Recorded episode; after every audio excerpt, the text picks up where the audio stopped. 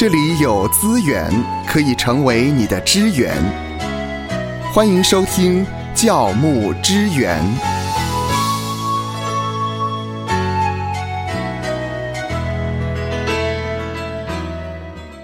最近一部动画短片《山道猴子的一生》迅速爆红，引起了网络的讨论。虽然《山道猴子的一生》描述的是重机车的故事，但同时呢，也讲出了现代基层的年轻人他们的悲哀。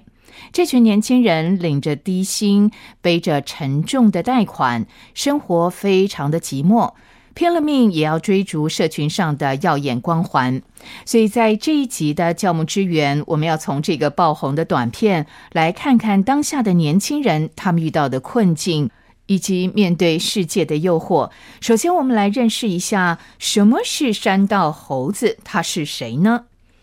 当初呢，山道猴子的作者呢，用幽默的笔调，他宣称说呢，故事中的情节啊、角色跟对话都纯属虚构。嗯，如果有雷同的话，恐怕你的处境现在也一样糟糕哦。所以，他是一个虚构的人物。是是的。山道猴子的故事呢，融合了车圈的文化，也结合了非法信用贷款，还有网红的现象，还有包括了情感经营跟情感出轨等等这些超写实的元素。然后在经过分析解构之后，我们就可以洞察年轻世代所面临的种种困境，以及现代人他们在寻找自我认同的过程当中可能忽略的盲点。嗯，好，那这一部的短片呢，它的重点呢，我们看到呢是重击。坦白讲啊，芳华的两个儿子啊，他们都各自拥有重机，好酷哦！他们很喜欢骑重机。是的，我们先来看一下年轻世代呢，好像都追求速度跟快感。那为什么呢？因为宣泄压抑的一颗心吧。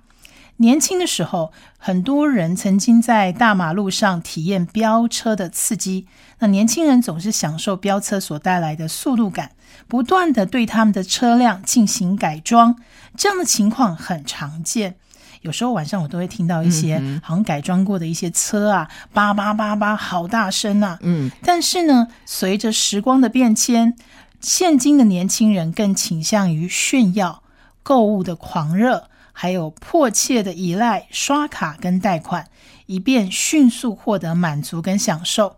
那这种心态呢，甚至超越了那些热爱重型机车的老一辈的人。嗯，说到这呢，其实芳华呢也告诫了两个儿子说呢，呃，他们呢绝对不可以飙车，呃，他可以享受骑重机的快感，但是不能飙车，也不可以制造噪音。这些叮咛倒是还蛮合宜的。那随着科技的日新月异呢，车辆的性能不断更新，种类也日益繁多。尽管呢，他们跟过去热衷骑乘重型机车的年轻人一样，都在追求速度的感觉，但是老一辈的人跟年轻一代的心态却截然不同。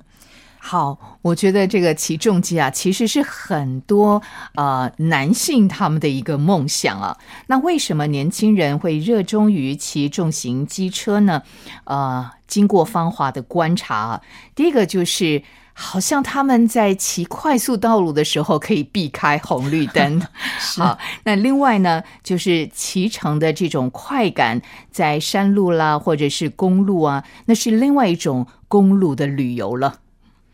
可能还有一个原因，是因为现代生活的压抑的这些情境吧。年轻世代寻找工作不容易，同时他们可能也感到社会对他们这些重型机车手啊不是那么的接纳。那为了解脱这种窘境呢，他们就借由飙车的速度、刺激感来麻痹他们的心灵，短暂的满足内心的渴望，但是却看不见未来的愿景。那另外一方面呢，可能也是因为这些年轻人就没有其他管道来宣泄，所以他们会在短短的五公里啦，或者是八公里的里程飙车，不只追求快感，而且借由拍照赢得众人的夸赞啦、羡慕啦，甚至还可以交到女朋友。但是如果没有让年轻人有抒发的管道，他们大概只能够郁闷。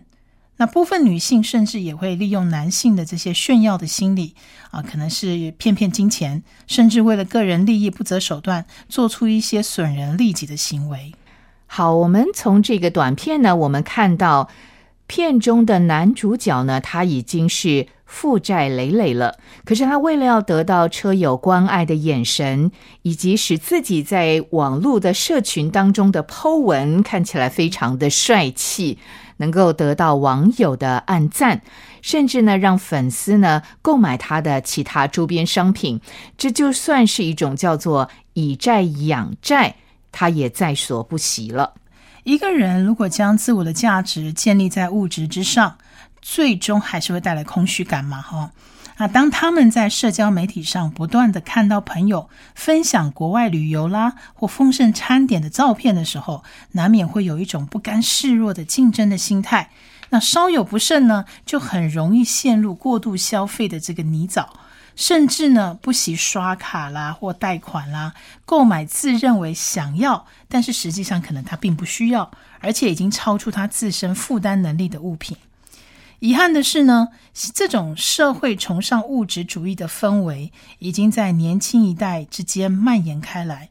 在网络社交平台跟媒体的影响下，年轻人会把。经过精心包装跟美化的这些朋友啦、同事啦或网红的帖子，看作是他们日常生活的写照，从而他们激发出了一种竞争的心态，导致他们呢不自觉的陷入了金钱的陷阱，成为了财富的奴隶。那追根究底，财务失衡最大的原因不在于赚多赚少啦，而是人试图透过刷信用卡。或者是借贷去支配自以为未来自己可以拥有的钱。嗯，好，这个就是啊，我们曾经发生过的这个卡奴的状况呢，现在也慢慢的在年轻人当中形成了。是的，那此外呢，由于现在三十岁以下的年轻人都是网络的原生代，所以他们的价值观跟用钱的习惯，已经不单单是受到自己所认识的同事朋友在网络上的那些人设所影响。那些世界各地素不相识的网红的贴文，更深深的影响了小资族年轻人的理财跟交友观。那不经意，他们就会受到先享乐后付款的金钱观的影响，过度扩张信用，去做自己根本负担不起的消费，最终导致债务缠身。嗯。我想，《山道猴子的一生》这部作品之所以能够引起那么多年轻人的共鸣，甚至将其中的情节影射到自己的处境当中，主要是因为长期以来的社会价值观的影响，让人们认为个人的价值是建立在外在可见的一些物质基础上。他们认为拥有越多，就等于是人生胜利组；如果没有的话呢，就会被视为 loser 了。我们来看一下哈，像这样的一个问题啊，在约翰一书的二章十六节，其实有提醒我们啊。这一节经文提到说，因为凡世界上的事，就像肉体的情欲、眼目的情欲，并今生的骄傲，都不是从父来的，乃是从世界来的。那这一部影片的男主角在开场的时候，他对车友说：“人不理财，财不理你。”但是后来却因为一直从事能力以外的消费跟借贷，不但连每个月的最低应缴金额都付不出来，还因为跟朋友借钱不还，连友谊最后都失去了。此外呢，人的物质欲望呢是不可能被满足的，所以希伯来书十三章五节也提醒我们。你们存心不可贪爱钱财，要以自己所有的为足。人一旦成为马门的奴隶，就不会满足于所拥有的。就像这个山道猴子的一生，这个男主角跟拥有更高档次的重机的车友做比较的话，人比人总是还是一山比一山高嘛。是，呃，我们知道借钱容易还钱难，尤其是年轻人要避免沦为金钱的奴隶。因此呢，在这里我们也建议教会，在探讨跟年轻社群分享职场宣教议题的同时，要考虑到年轻一代普遍面临的一些薪资的困境，在聚会啦或者是课程的内容当中，更应该实际的教导理财的技能，帮助年轻人从他们的信仰和教会生活中找到人生的目标，并实现自我价值。我们接下来呢，要来一起来看一看，从这部影片当中，年轻人需要被肯定以及被关注的地方。第一个的话，其实我们可以从信仰的观点来看嘛。山道猴子的一生中的这个男主角，他需要的其实是一个充满认同跟关怀的生活环境，但是他的思维有偏差。那偏差在于他误以为可以透过金钱跟自我展示的一个方式来建构这样的一个环境。那当然，最终他的生命是用一场交通事故画下了句点。让人很遗憾的，就是说他在他的生命消失的瞬间，他还是没有领悟到，说他所追求的一切原来都只是虚幻不实的。嗯哼，这部影片呢，也让我们了解了当今社会的一些疏离的现象、虚荣的追求以及缺乏互信的一些状态，在社会各阶层辛勤生活的这些山道猴子们。都在努力寻找一个能够肯定而且关怀他们的角落，但是在目前的社会环境下，如果缺乏长远的人生目标，或者是用不正确的方式来评估自身的价值，很容易就埋下了即便再努力也难以取得成功的消极的结果。这可能导致了他们选择了及时的享乐。或者是在赚取一点点金钱的时候就纵情享乐。好，这是从信仰的观点来看山道猴子一生的这个男主角所显现出来的一种现象。那接下来我们也可以从心理层面来分析山道猴子哦。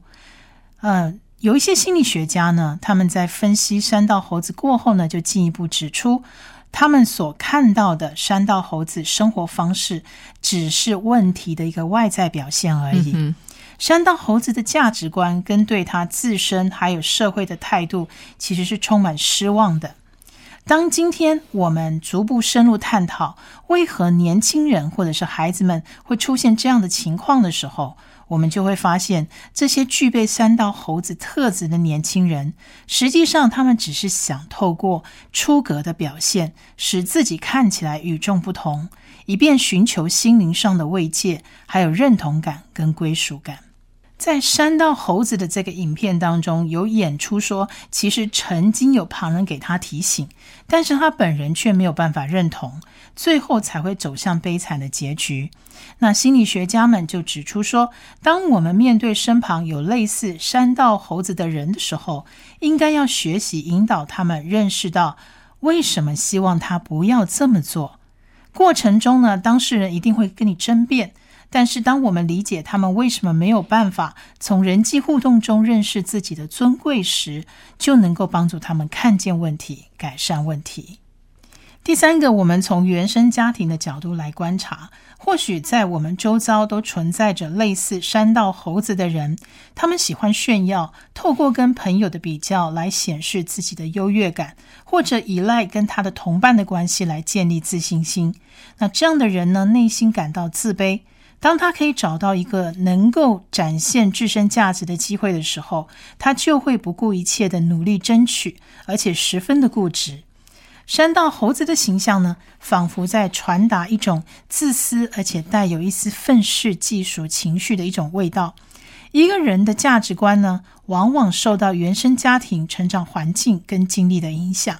而个人最初接触的环境就是家庭。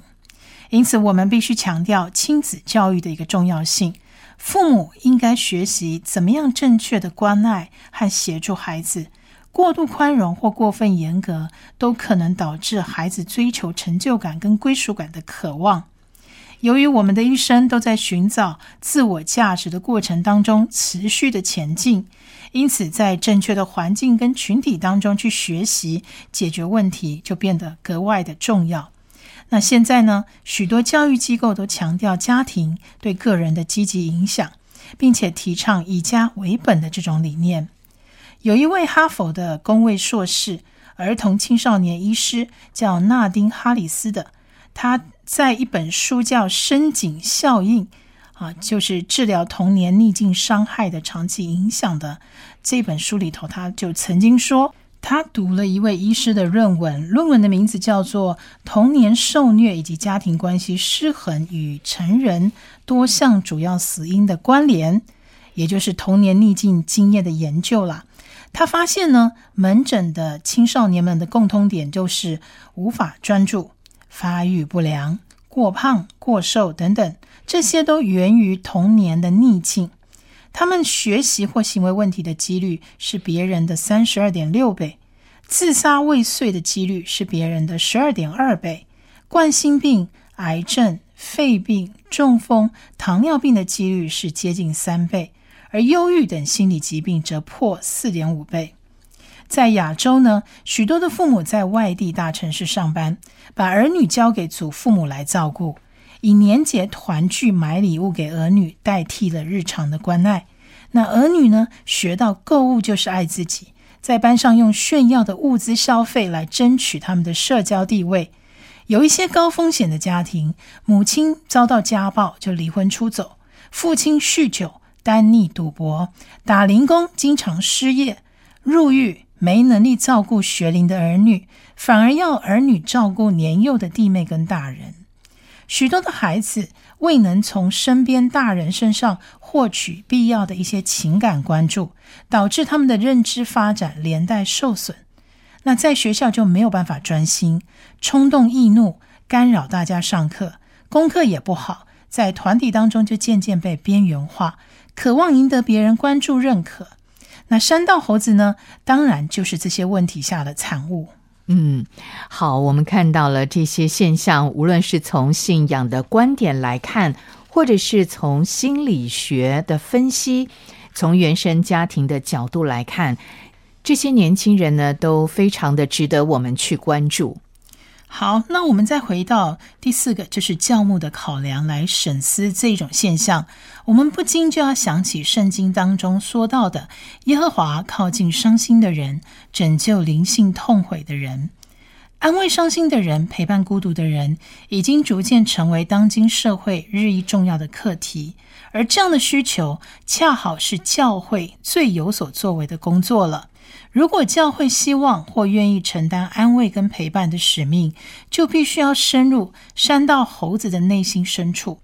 在影片当中，男主角虽然身边有许多人陪伴，也有两三位车友愿意聆听他分享换挡啦，在山道上驰骋的经验，但是他内心是感到孤寂的。因为他的内心世界根本就只有他一个人，甚至呢，因为被前一任的女友欺骗，使得他在多疑的情况下毁掉了对他真心付出的那位超商女友之间的感情。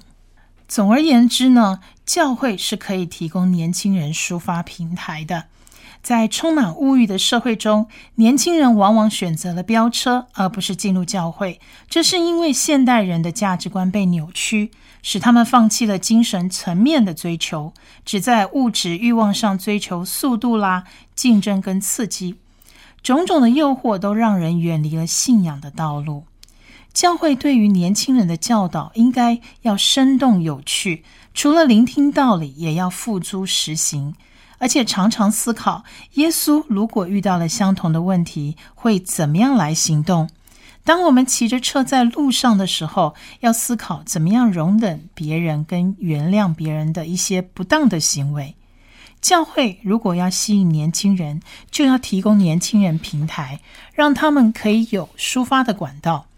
如果我们再要一下提摩太后书三章的十节、十三节跟十五节的重点的话，其实就是在告诫我们：既然已服从了上帝的教训，就当培养起品性。志向、信心、宽容、爱心、忍耐，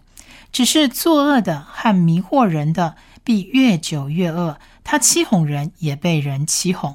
若是年轻人能够从小明白圣经，这个圣经就能够使他们因为信基督耶稣有得救的智慧。